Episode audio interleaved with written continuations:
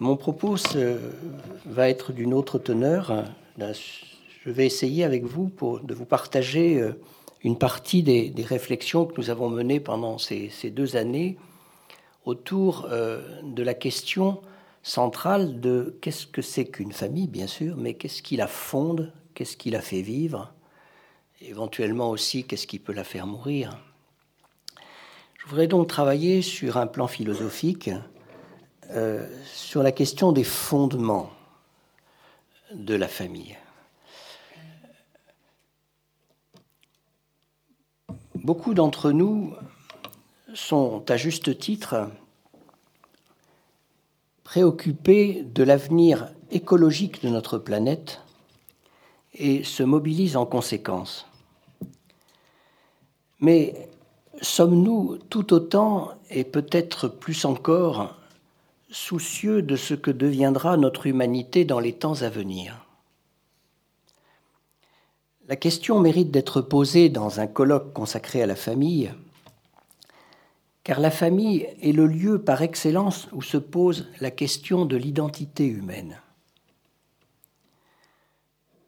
Nous ne sommes pas entrés dans l'existence à partir de rien, mais sur le socle vital de cette, conjugalité humaine qui fait de chacun d'entre nous d'être le fils ou la fille de nos parents. Peu importe ici les conditions de cette naissance, conditions dont nous savons les uns et les autres qu'elles peuvent être fort diverses et pas toujours heureuses le fait fondamental de notre entrée dans la vie est celui de notre filiation. L'existence humaine est une existence reliée et cette relation n'est pas le moindre de ses mystères. Mystère car ce quelqu'un que nous sommes, ce qui nous sommes dans son existence unique, n'est pas seulement l'un numérique d'une individualité qui se compte sur la planète en milliards d'individus, telle la multitude des grains de sable d'une plage, mais l'unité singulière d'une personne, chacun d'entre nous, façonnée dans son être par un maillage de relations grâce auxquelles cette unité a pu prendre corps, par lesquelles tout simplement il lui a été possible d'advenir. À l'heure où l'humanité revendique une sorte d'indépendance radicale dans la nature, il semble bon de se souvenir que toutes les fibres de notre être sont l'expression de l'être avec d'une communauté. Il sera beaucoup question d'identité humaine dans cet exposé, et il convient donc de distinguer au début de ce propos deux notions que je ne voudrais pas confondre. Le conjugal et la conjugalité. Le conjugal se situe à l'intérieur de chaque individu, qu'il soit de sexe masculin ou féminin.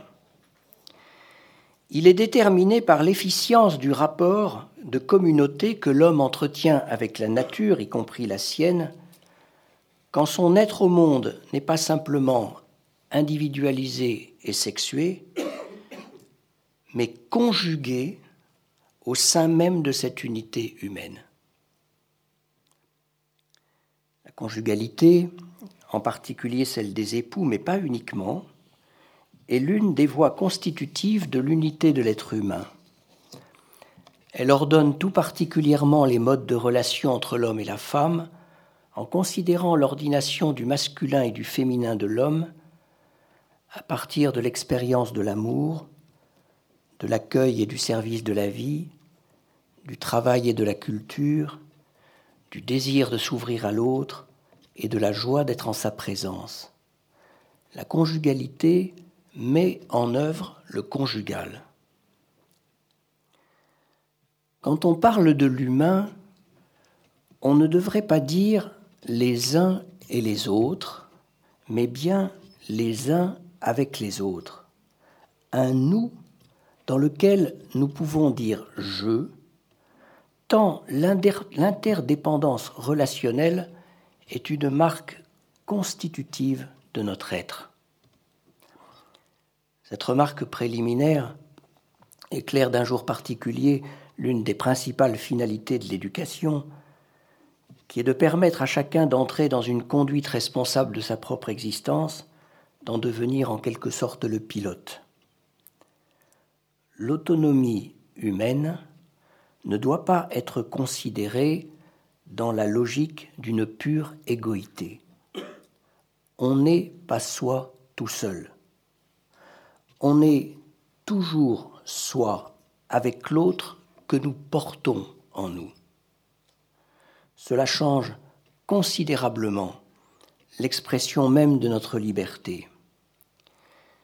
Celle-ci n'est pas définissable sans l'intégration de la présence de l'autre à nos côtés. Plus que cela, sans la présence de l'autre dans notre propre intériorité personnelle. La vie humaine ne devient un isolement par privation. En soi, la solitude de ce quelqu'un que nous sommes est l'expression d'une communauté dans laquelle l'unité de nos personnes manifeste les liens qui se tissent en nous jour après jour, année après année, à partir des présences et des absences qui peuplent notre intériorité. Nous parlons ici de communauté, mais il ne s'agit pas de n'importe quelle communauté. Il, s'agit de la communauté qui correspond à cette existence singulière de l'homme dans la nature. Lorsque nous lisons ou relisons le récit fondateur de la Genèse concernant la création de l'homme, le rapport que l'homme entretient avec le monde y est présenté comme un rapport de solitude, une sorte d'étrangeté de sa présence au milieu de toutes les autres présences de ce monde, y compris celles des autres vivants.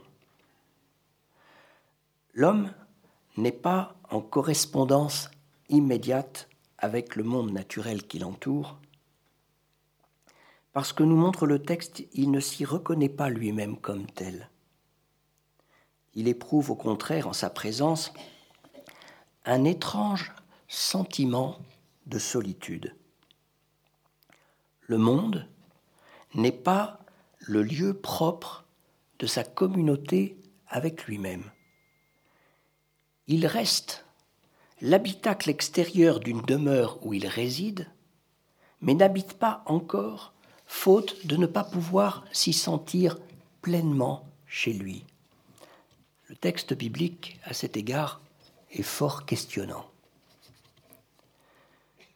Que manque-t-il à l'homme pour accéder en ce monde à sa propre identité et s'y sentir chez lui autrement que comme un simple résident occupant les lieux par hasard?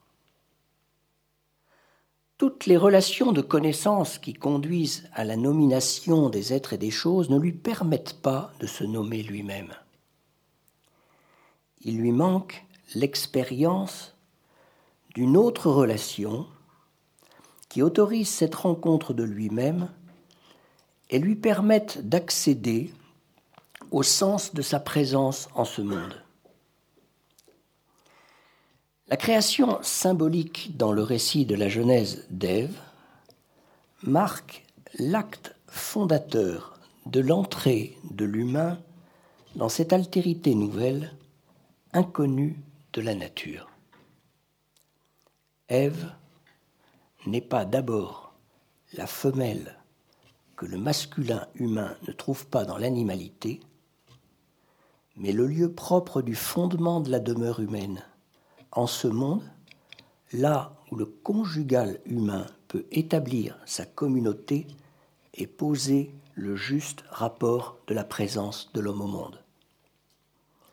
La Genèse, contrairement à bien des idées reçues, ne parle pas d'abord de sexualité, mais bien d'identité humaine. Mais quelle est donc cette altérité nouvelle qui vient en quelque sorte rompre le cycle naturel de la transmission de la vie selon les espèces et qui donne à l'homme un statut à part dans la nature? À la lumière de la philosophie classique, nous pourrions être tentés de répondre que l'humain se spécifie par sa capacité de penser et de vouloir. Mais ces facultés humaines qui sont instrumentales caractérisent notre nature, mais ne définissent pas à elles seules notre identité humaine. Nous sommes des êtres qui sentons, pensons, voulons, mais cela n'a jamais révélé le qui de chacun d'entre nous. L'animal raisonnable d'Aristote dit l'homme, mais ne le dit pas tout entier. Il ne dit que le commun de la richesse de notre, dotation par dame nature. Il ne livre pas le sens de cette dotation. L'altérité nouvelle est révélée par le type de relation inédite en ce monde que l'extraordinaire dotation de ce capital humain rend possible au sein de la conjugalité humaine. Nous sommes liés à la nature par des liens qui ne sont pas ceux de la servitude, mais par ceux de la gratitude. En notre humanité, la vie est reçue comme la donnée d'un don. Qu'est-ce à dire?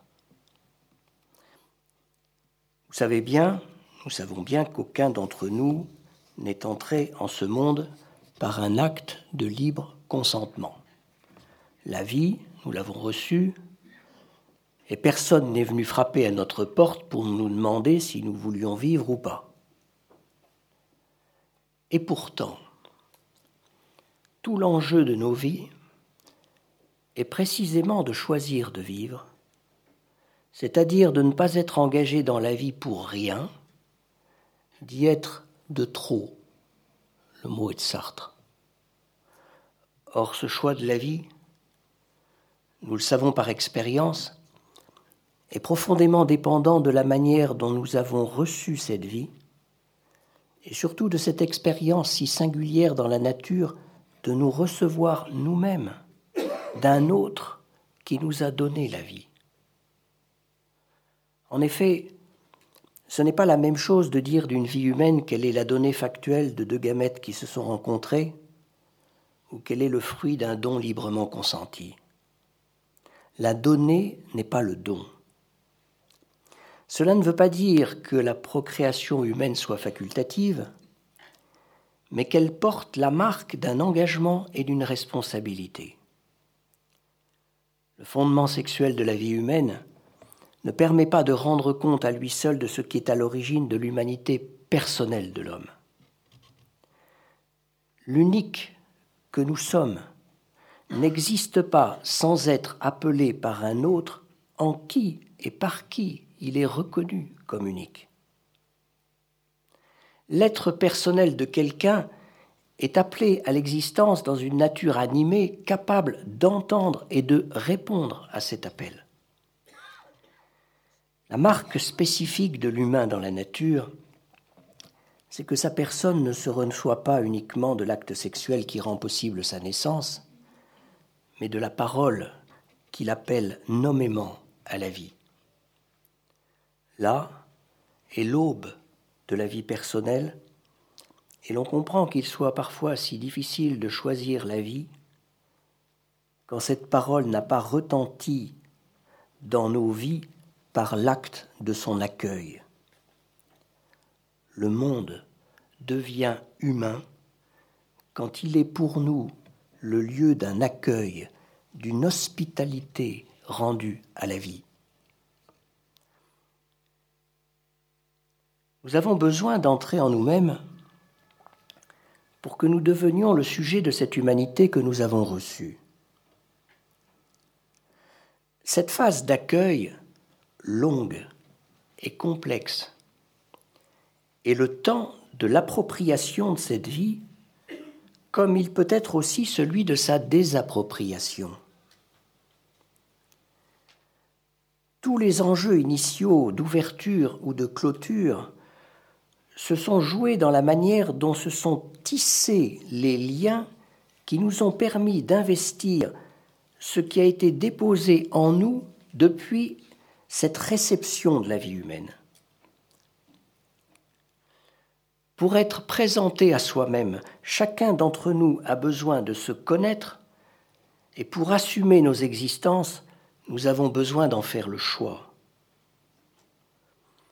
L'acte par lequel nous choisissons notre existence, y consentons et l'assumons, est un acte que l'on peut qualifier de personnel parce qu'il nous engage chacun dans une relation de vis-à-vis par rapport à la source de notre existence.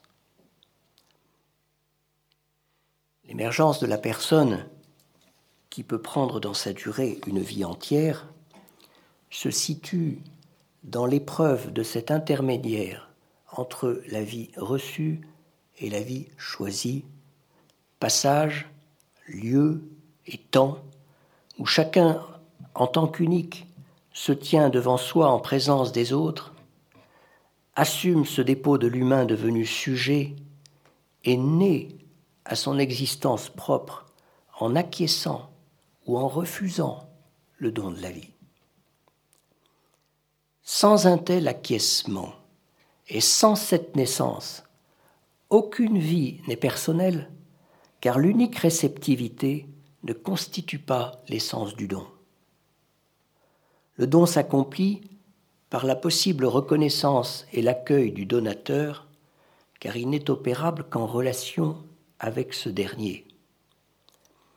La réception du sujet comme dépôt de toute notre humanité est aliénante si ce sujet n'est pas ce qui nous relie au donateur.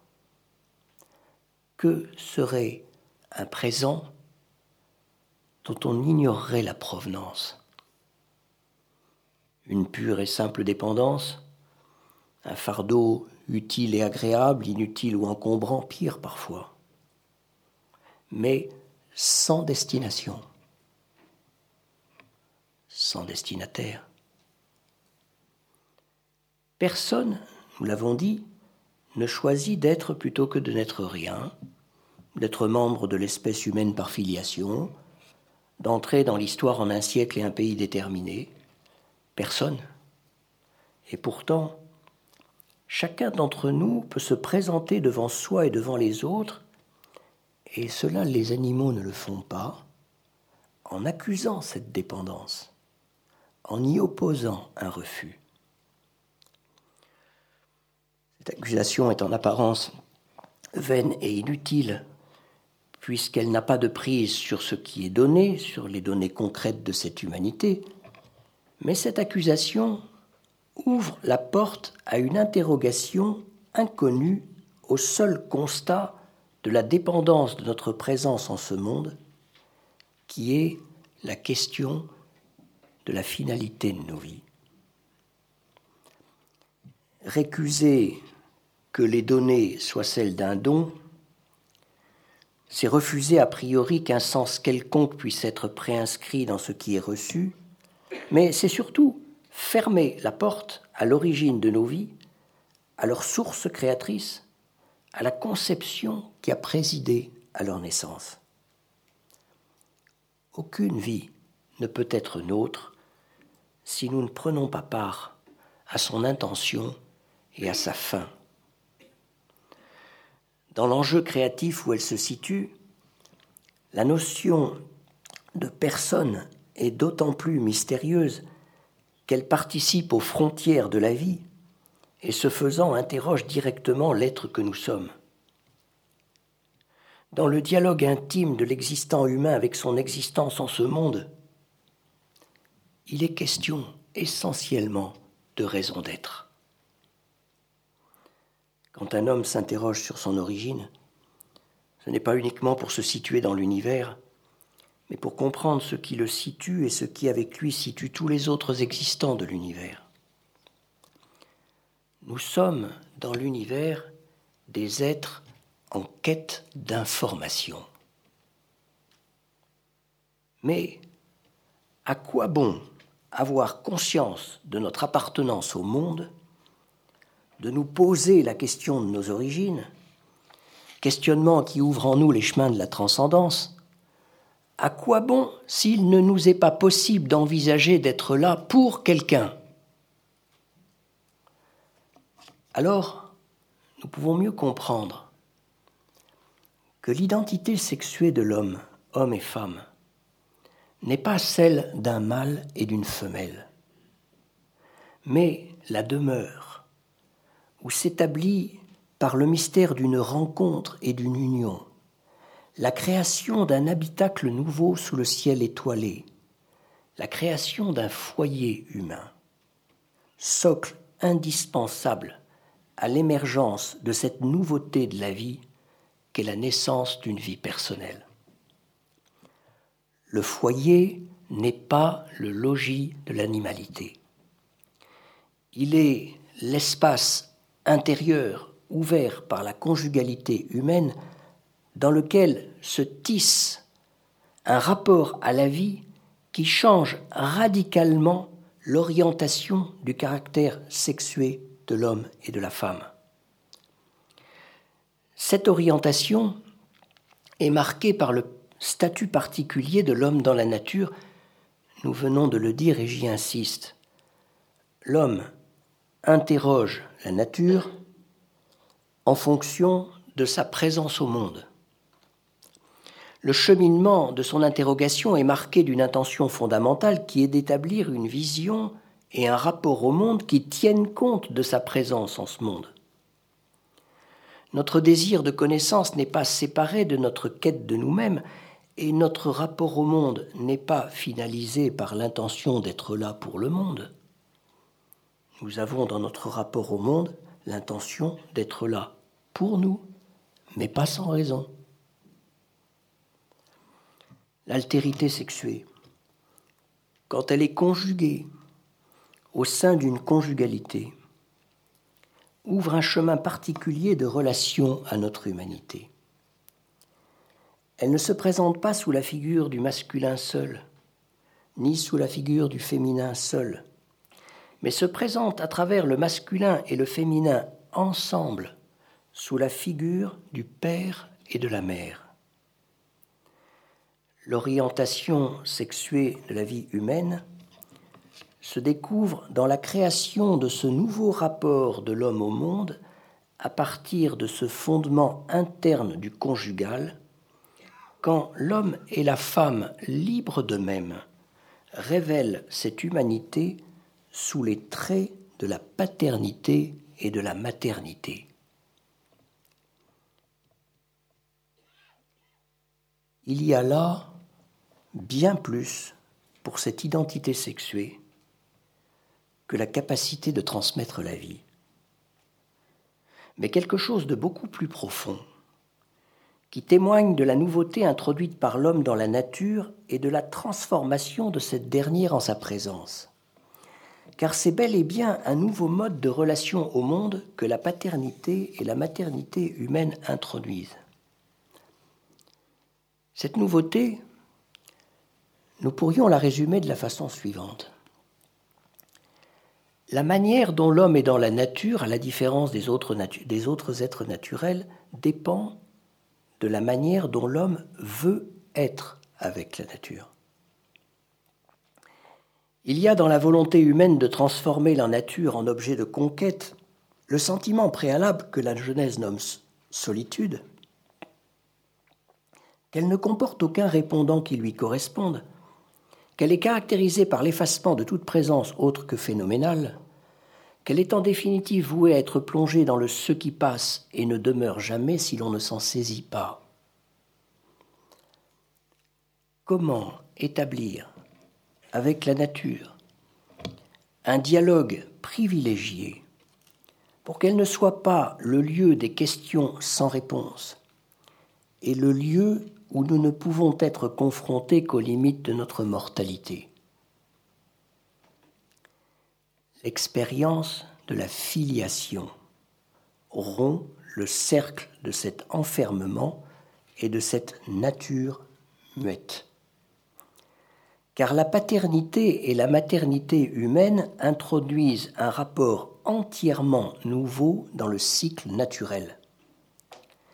Elles introduisent le fait qu'en l'homme, ce n'est pas la vie qui appelle la vie, mais quelqu'un qui nous appelle à vivre. La filiation est le pays de la correspondance. Si nous sommes entrés dans l'existence à partir de l'appel de quelqu'un, la vie que nous avons reçue filialement n'a pas à être accueillie sous l'unique registre du don, mais comme une convocation. Quelqu'un m'appelle pour que je me situe en face de lui, comme celui ou celle qui peut entendre et répondre à cet appel. Cette réponse nous relie à celui qui nous appelle par notre nom et nous situe donc par rapport à lui-même comme interlocuteur. La vie reçue est le support d'un échange. Chaque être humain est convoqué à son existence sous la forme d'une proposition à vivre. Cette proposition retentit comme un appel dans la chair transmise et offerte depuis le premier des hommes par la filiation de nos parents. Mais à travers cette proposition, celui qui ou celle qui est convoqué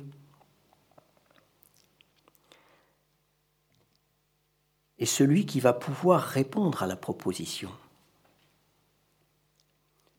Nous n'entrons pas dans la vie seulement en y étant reçus, nous y entrons en prenant personnellement notre place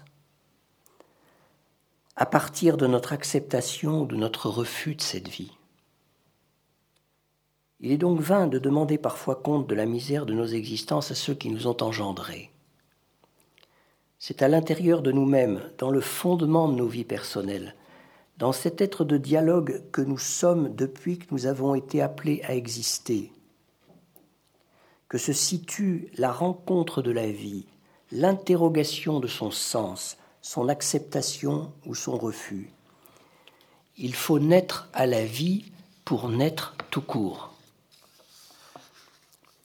La paternité et la maternité ordonnent conjointement la relation de l'homme au monde à partir de leur expérience de l'hospitalité de la vie humaine et par extension de toute vie. Ils sont l'authentique chemin qui conduit l'humain vers son humanité. Ils assurent par la responsabilité de cet accueil de la vie donnée les obligations qui s'imposent au développement et à la croissance de cette vie, mais surtout, ils orientent l'élan naturel de la vie vers un bien vivre pour soi, avec les autres, en ordonnant, à partir des richesses de leur propre masculinité et féminité, la direction des relations que l'enfant va pouvoir entretenir avec lui-même, avec les autres et avec le monde. Ils ouvrent en nous l'ère de la réciprocité. L'intégration harmonieuse du conjugal dans la conjugalité humaine change les rapports de domination de l'homme au monde. Nous parlons ici au cœur de la conjugalité d'actions réciproques du masculin et du féminin de l'homme.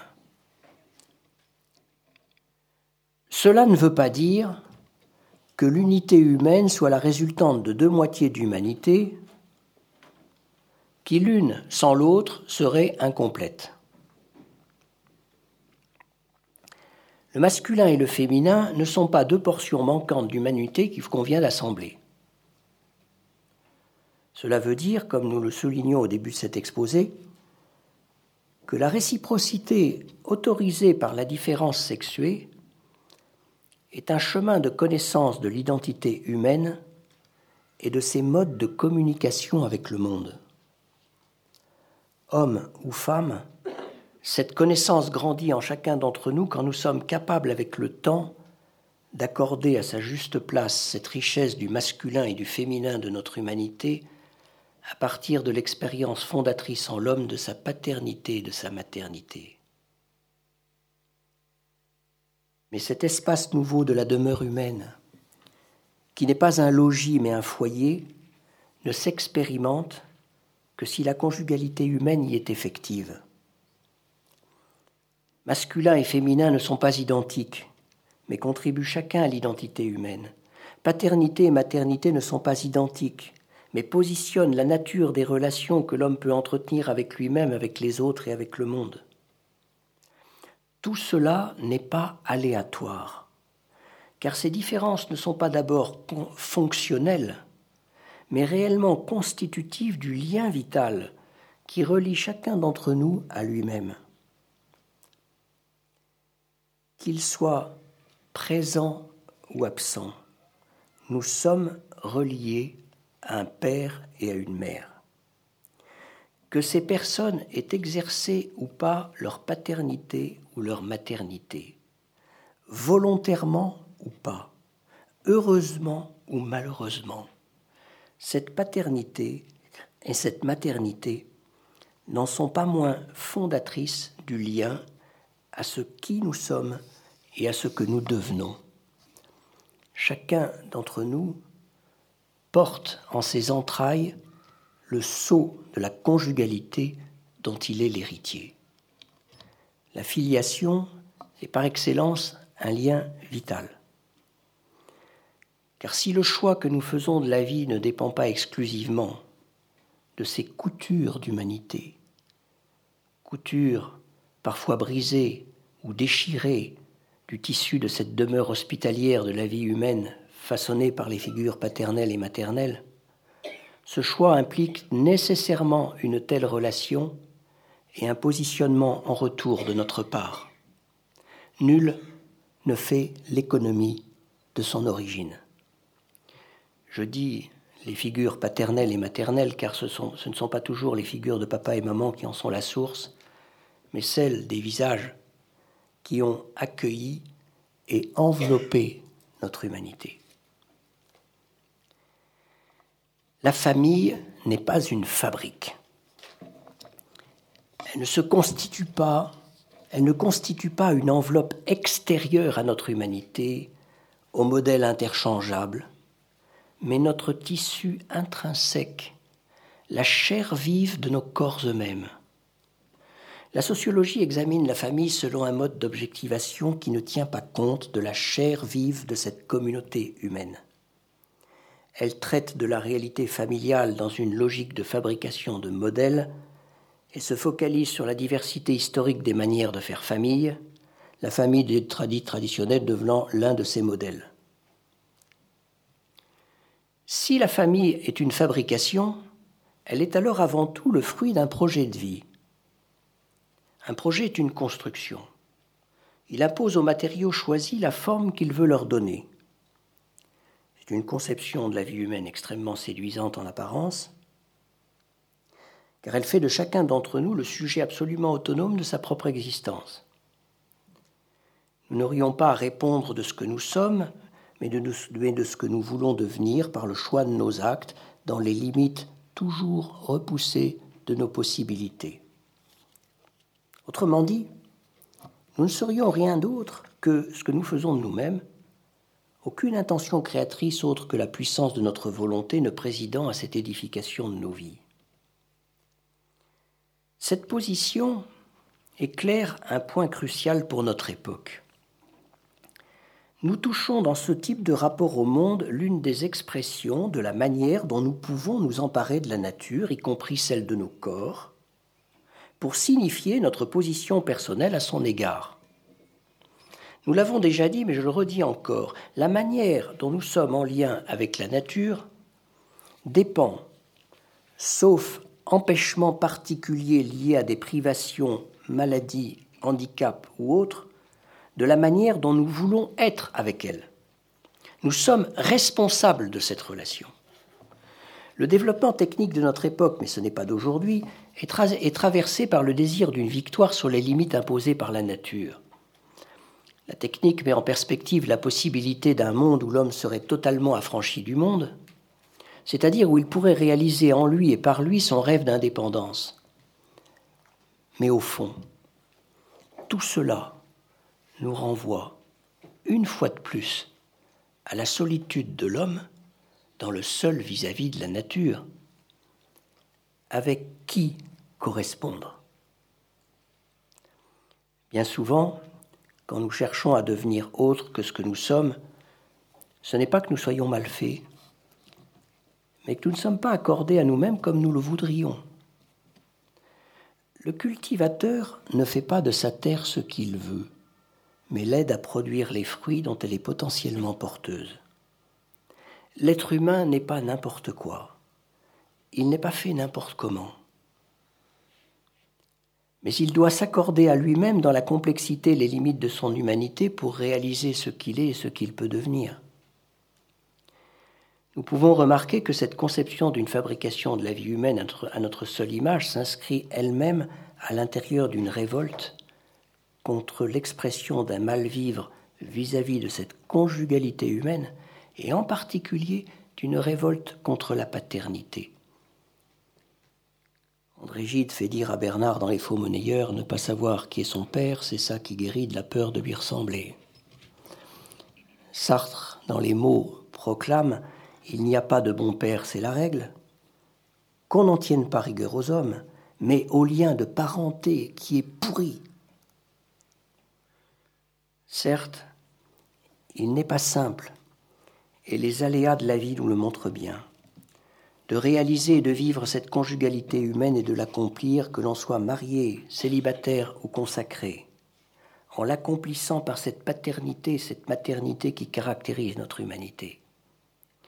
Ce parcours personnel de vie qui diffère d'une simple trajectoire où nous serions jetés dans la vie sans notre consentement, trace le chemin d'une écologie intégrale où l'homme trouve et prend sa place dans la nature en intégrant la demeure du conjugal. La famille n'est pas un lieu d'enfermement, mais le foyer qui nous ouvre à la responsabilité de notre existence. La famille est le lieu où l'homme apprend à correspondre avec tout ce qui est. Cela éclaire toute la beauté de cette différence sexuée. La différence sexuée que rend possible la formation du conjugal n'introduit pas seulement une structuration différente des corps en raison des fonctions physiologiques propres, elle englobe la vie du corps jusque dans ses rapports les plus intimes avec l'âme, et à l'intérieur des demeures de l'âme, dans les liens de l'esprit, de la sensibilité, dans l'exercice des forces de la vie spirituelle. L'intégration conjugale en chaque homme ou femme présuppose une compréhension unitaire de ces différences.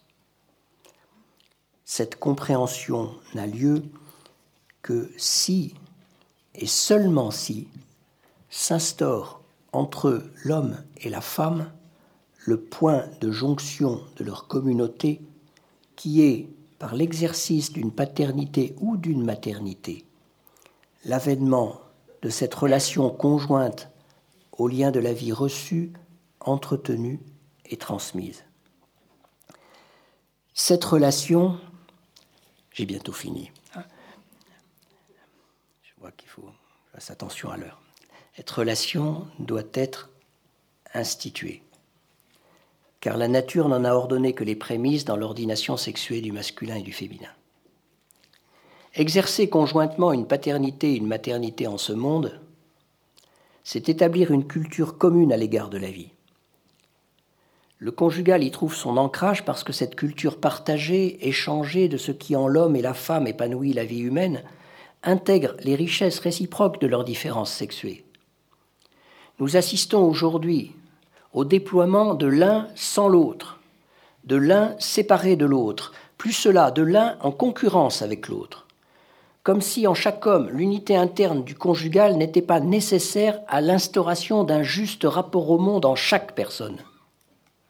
Nous perdons de vue, et les conséquences en sont graves, que l'ordination profonde du masculin et du féminin au mystère de la vie commande des modes d'agir spécifiques relatifs à l'ordre de cultiver et de garder le jardin. La conception actuelle est qu'il conviendrait de concevoir une manière soit typiquement masculine, soit typiquement féminine, soit neutre d'être au monde, et non une manière humaine formée en nous par ce rapport conjugal du masculin et du féminin. Cette division clive en l'homme sa relation à la vie, parce que l'organisation de la demeure humaine qui en résulte sépare et met en opposition des modes de culture au lieu de les considérer à partir de leur unité d'harmonie. Dans cette cité, les hommes et les femmes construisent séparément la demeure et s'en disputent alternativement la domination. La mise en culture du corps, du cœur et de l'esprit n'a pas la même signification quand elle se déploie dans l'un tout seul d'une polarité exclusivement masculine ou féminine. Nous n'en avons pas fini avec les phénomènes de destruction, de déconstruction. Oui, j'ai dit destruction, c'était le mot que j'ai écrit, c'est déconstruction, mais de destruction de l'identité humaine. Mais cela nous montre à quel point le chantier anthropologique qui prépare l'humanité de demain doit trouver un éclairage renouvelé dans cet appel à bâtir cette révolution du conjugal. Peut-on envisager à nouveau frais un rapport conjugué de l'homme au monde où la masculinité et la féminité en chacun et chacune d'entre nous trouveraient leur juste place Ces questions sont vitales pour l'avenir et ne peuvent être préparées que par un renouvellement de la culture éducative. L'avenir n'offre pas d'horizon autre que destructeur à une culture où l'homme et la femme deviendraient étrangers l'un à l'autre, où les rapports de conjugalité ne seraient plus qu'une construction arbitraire et variable au gré des caprices de l'égoïté humaine. Une telle perspective risquerait de compromettre plus lourdement que les changements climatiques l'avenir des humains sur cette terre et par conséquent de la terre elle-même. Merci de votre attention.